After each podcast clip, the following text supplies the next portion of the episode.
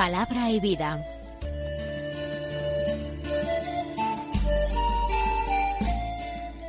Con el Padre Manuel Horta, desde Sevilla.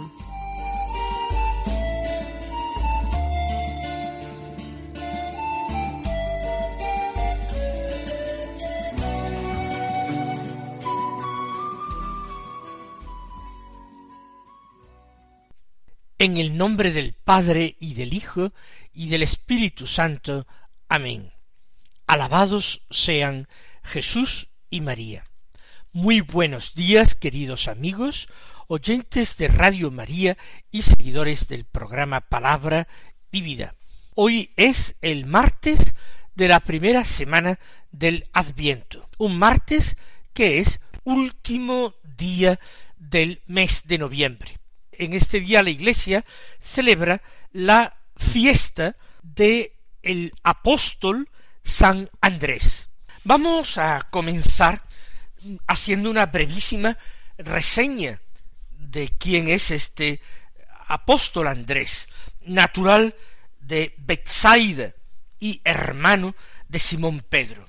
Fue el primer llamado de Jesús, o al menos comparte este honor con Juan el hijo de Zebedeo. Cuando el Señor estaba en el Jordán antes de comenzar su vida pública. Allí ellos, que eran discípulos del Bautista, le escucharon decir que Jesús era el Cordero de Dios, el que quitaba el pecado del mundo, y lo siguieron, y preguntaron incluso dónde vivía y se quedaron con él aquella tarde en que lo habían conocido.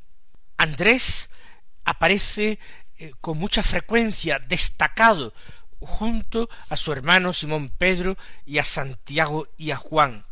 Y en las listas de los apóstoles aparece también frecuentemente destacado o unido su nombre al de Simón Pedro o en cuarto lugar. Hay distintos lugares y países que se enorgullecen de haber sido visitados y evangelizados por San Andrés. Murió mártir, como todos los apóstoles, menos quizás Juan, el discípulo amado, en la Acaya griega, en Grecia, por tanto. Vamos a comenzar hoy por la lectura, el comentario y la meditación del Santo Evangelio, que es un texto en que se narra la vocación de San Andrés. En concreto, escuchamos hoy el Evangelio según San Mateo, del capítulo cuatro, los versículos dieciocho al veintidós que dicen así. En aquel tiempo, paseando Jesús junto al mar de Galilea, vio a dos hermanos, a Simón, llamado Pedro, y a Andrés, que estaban echando la red en el mar, pues eran pescadores. Les dijo, Venid en pos de mí, y os haré pescadores de hombres. Inmediatamente dejaron las redes y los siguieron. Y pasando adelante, vio a otros dos hermanos, Santiago, hijo de Zebedeo, y a Juan, su hermano, que estaban en la barca repasando las redes con Zebedeo, su padre, y los llamó. Inmediatamente dejaron la barca y a su padre y los siguieron. Comienza el texto con ese paso de Jesús junto al lago de Galilea. No sabemos exactamente en qué lugar del lago de Galilea, a veces llamado también el mar de Tiberíades, no sabemos en qué lugar ocurrió aquel hecho. Jesús pasa junto al lago, muy cerca del lago, junto a la orilla, y nosotros nos fijamos en ese estilo itinerante de Jesús pasa, pasa por la vida de muchas personas, pasa por ciudades y pueblos de toda Galilea predicando, pasa del Padre a este mundo. Y también un día de este mundo al Padre. Es la Pascua del Señor, y eso significa Pascua, el paso. Diríamos que toda la existencia de Jesús es una existencia pascual. Y tenemos que considerar cómo es la forma en que el Señor se está acercando a nosotros, a nuestra propia vida, en este adviento recién comenzado. Tenemos que preguntarnos al comienzo de este Evangelio, ¿qué es lo que el Señor puede que me esté pidiendo en este adviento? ¿Qué es aquello en lo que el Señor me sorprende con su paso? Puede ser que me sorprenda practicando la virtud, pero también puede ser que el Señor me sorprenda en mi pecado. Puede ser que el Señor me sorprenda en mi trabajo, pero un trabajo no bien realizado, un trabajo que se trata de solventar de una manera eh, apresurada, mal hecha, lo único que pretendemos es cubrir un expediente o ganar dinero, o que el Señor nos sorprenda en el ejercicio de una responsabilidad laboral o doméstica en nuestra casa que no es sino ejercicio de amor por nuestro prójimo y de responsabilidad hacia nuestra sociedad. ¿Dónde nos encuentra a nosotros el Señor? ¿Cuál es esa orilla de nuestra vida que el Señor visita o trata de visitar? Pues así es cuando él vio aquel día a dos parejas de hermanos. Eran pescadores. Los primeros a los que encuentran es a Simón y a Andrés, y por eso se ha elegido este Evangelio para su fiesta. Es la definitiva vocación de Andrés, no ya en a orillas del Jordán, tiempo antes, en que él se acercó junto a Juan. Aquí está con su hermano, pero de nuevo es junto con Pedro el primero en ser llamado. Están echando el copo en el lago es un arte de pesca. No sabemos la hora del día. Pudo ser muy temprano por la mañana, al amanecer. O tal vez era por el contrario, con la última luz del día, al atardecer. Da lo mismo el momento, el instante de la llamada. Cada uno, eso sí, lo recordará de una manera entrañable y personal y nosotros visitados por Jesús, da lo mismo la edad que tengamos, da lo mismo que seamos jóvenes, muy jóvenes, da lo mismo que nos encontremos en el ocaso de nuestra vida. El Señor sigue pasando, porque el Señor no se cansa nunca de solicitar, de mendigar incluso nuestra amistad. El Señor quiere nuestra atención y nuestro cariño, nuestra atención volcada en la escucha de sus palabras, que nos muestran un camino de felicidad en el cumplimiento de la voluntad del Padre. El Señor quiere también ese cariño nuestro porque Él quiere ser nuestro amigo. Nosotros somos aquellos que el Padre le ha dado ¿Y cómo soportaría él estar privado de esa amistad, que es una amistad querida por el Padre? Así, en aquel día lleno de fortuna, Pedro y Andrés encontraron de nuevo quizás a Jesús. Digo de nuevo porque ya hemos dicho que lo habían conocido estando junto al Jordán con Juan Bautista. Y ahora Jesús les dirige la palabra. Ahora no son ellos quienes, como en otra ocasión Andrés había ido detrás de Jesús, sino el Señor, llevando la iniciativa, les dice, venid y seguidme y os haré pescadores de hombres. Hay que venir donde Jesús, hay que acercarse, superando toda dificultad, Tal vez una dificultad es que hay que soltar lo que se tiene entre manos. Hay que abandonar los proyectos comenzados. La llamada de Jesús inaugura para nosotros una vida nueva. Insisto, da lo mismo que seamos muy jóvenes o que seamos muy mayores. El encuentro con Jesús cada día inaugura para nosotros una nueva vida. Hoy comienzo yo a vivir si soy capaz de ponerme a orar. Hoy es el primer día de mi nueva vida y todo lo anterior, habiendo sido quizás muy importante, pasa a un segundo término, porque hoy el Señor me mira, el Señor me ama, el Señor me llama, y yo le digo que sí, que da lo mismo que en el pasado le negara tantas veces. Pero hoy quiero decirle sí, hoy voy a ir hacia él, hoy voy a soltar todo aquello a lo que yo me agarraba desesperadamente.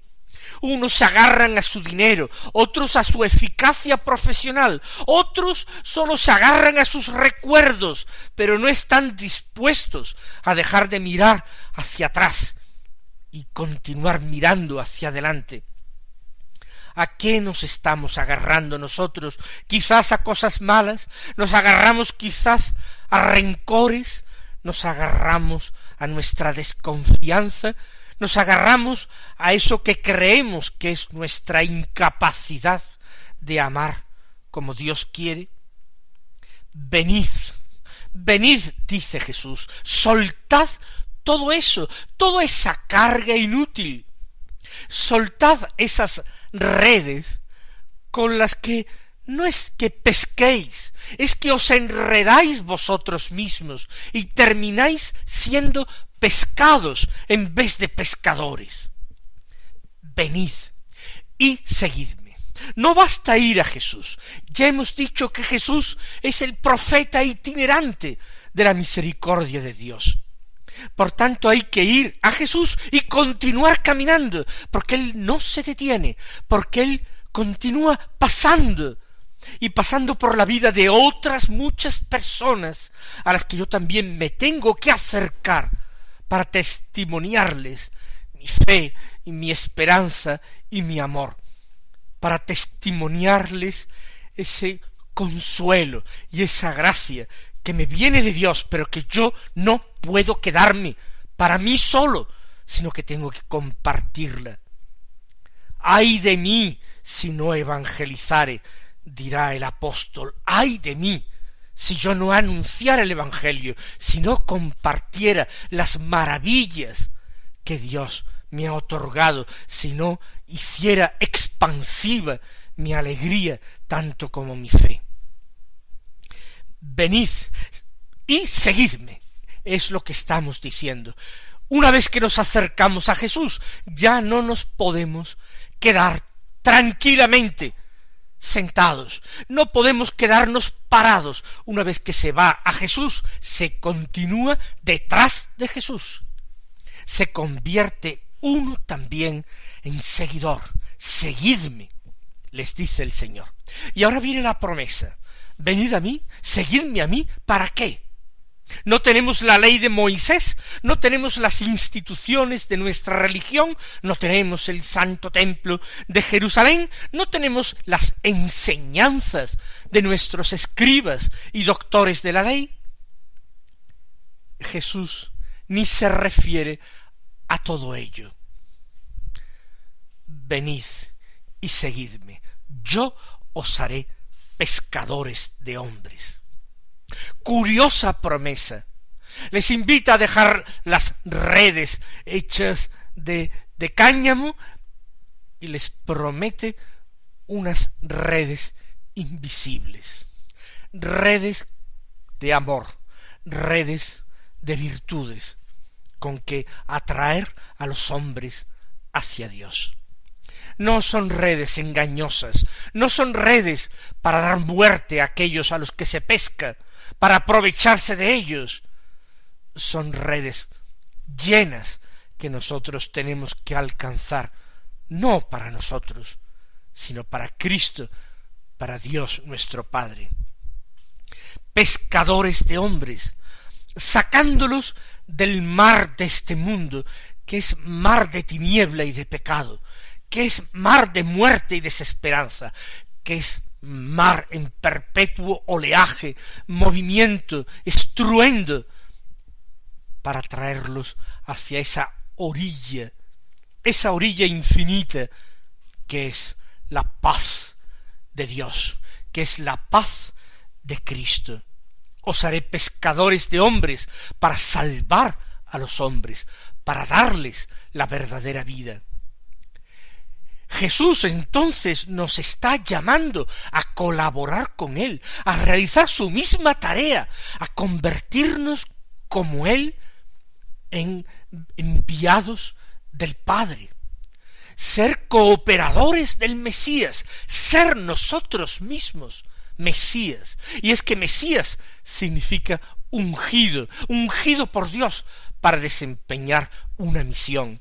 Y quizás no nos acordamos en nuestra vida de cada día de que en el bautismo nos ungieron, nos convirtieron en Mesías, también para desempeñar una misión. Y a veces pensamos que esa misión es para que la realicen los demás, los otros, pero que es algo que no nos atañe, que no es responsabilidad nuestra, que no es nuestra incumbencia. Qué gran error, cuánta pasividad a veces por parte de los cristianos, cuánta comodidad, qué poco amor. No es el caso de Pedro y de Andrés su hermano. Cuando escucharon estas palabras, ambos hermanos, dice el texto, inmediatamente dejaron las redes y lo siguieron. Y quiero fijarme particularmente en el adverbio, inmediatamente. Ellos no dudaron un instante, tomaron conciencia, quizás no de una forma completa y madura, por supuesto que no, pero tomaron conciencia de la gran dicha, de la fortuna inmensa de haber sido elegidos. Todavía no sabían para qué, ni tampoco por qué ellos, solamente sabían que Jesús, aquel a quien el Bautista había llamado el Cordero de Dios, no el gran guerrero, no el gran triunfador, según el criterio de este mundo, sino el Cordero, víctima y víctima pascual. El Cordero con toda su mansedumbre y humildad, el Cordero pacífico, pero amado de Dios, había ido hasta ellos. Ya no eran ellos los buscadores de Dios, los que inquietos habían marchado de Galilea a Judea para escuchar a Juan Bautista, porque buscaban a Dios, porque buscaban algo distinto que esa tarea cotidiana en el lago. Ahora Andrés y su hermano, Simón, su hermano pequeño, se dan cuenta de que son ellos buscados más que buscadores que el Señor los lleva en su corazón, que el Señor los conoce por su nombre y los encuentra dignos de ser sus compañeros y amigos. Y hemos pensado nosotros al comienzo de este adviento en esto, en esta realidad, que nosotros también somos buscados por el Señor, que somos llamados por nuestro nombre, que somos amados sin medida, que somos elegidos para ser sus colaboradores, y no por mérito nuestro, sino esto sí, mis hermanos, es un misterio de Dios que yo no puedo explicaros, pero que no creo que ningún hombre, por sabio y docto que sea, pueda explicar por qué, por qué yo, Señor, por qué he sido elegido y amado y predestinado. Pero Jesús, ya lo hemos dicho, no se detiene. Pasando adelante, vio a otros dos hermanos, a Santiago, hijo de Zebedeo, y a Juan. Otros dos, otros dos que ya habían conocido a Jesús en el Jordán, al menos Juan. Juan junto con Andrés había sido el que había escuchado aquella predicación famosa del Bautista. Ahora los ve, no están ellos directamente en lo suyo. Quizás son más jóvenes que los otros dos hermanos. Tienen un padre en plena actividad, un hombre, el padre Cebedeo, que tiene trabajadores a su servicio y barcas, quizás varias, es una pequeña empresa familiar de pesca. Los dos hermanos están no pescando, no están echando el copo en el lago, están repasando las redes. Estos han pasado la noche, seguramente embarcados, faenando. Y al amanecer han arrastrado las redes a la orilla y lo primero que hacían después de sacar la pesca era repasar y lavar las redes, dejar listos los instrumentos las herramientas del trabajo para el día siguiente, antes de irse seguramente a descansar. Seguramente Santiago y Juan están cansados, cansados del trabajo, cargados con esa humedad de haber pasado toda la noche en el lago, todavía sus ojos cargados de oscuridad y de tiniebla, pero tampoco ellos ponen excusas, tampoco ellos remolonean para seguir a Jesús. No dice las palabras exactas que dirige el Señor a los hijos de Zebedeo, pero deben ser las mismas que les dirigió a los dos hermanos. Es la misma vocación al apostolado. Dice San Mateo que los llamó también, es decir, de la misma manera. Y Mateo también dice inmediatamente, repite este adverbio. Dejaron la barca y a su padre y lo siguieron. Y es menester que nos detengamos en esto, porque la primera pareja de hermanos dejaron las redes, y las redes eran su instrumento de trabajo y eran su riqueza, pero es que los cebedeos dejan, además de la barca y por supuesto las redes que estaban repasando, dejan a su padre. Se subraya este alejamiento. Jesús un día les dirá el que haya dejado padre, madre, por mí y por el Evangelio recibirá cien veces más y heredará la vida eterna. Animémonos en este adviento a hacer nuestras pequeñas renuncias también para aligerar nuestra pesadez y seguir inmediatamente al Señor que nos llama. Él os bendiga y hasta mañana si Dios quiere.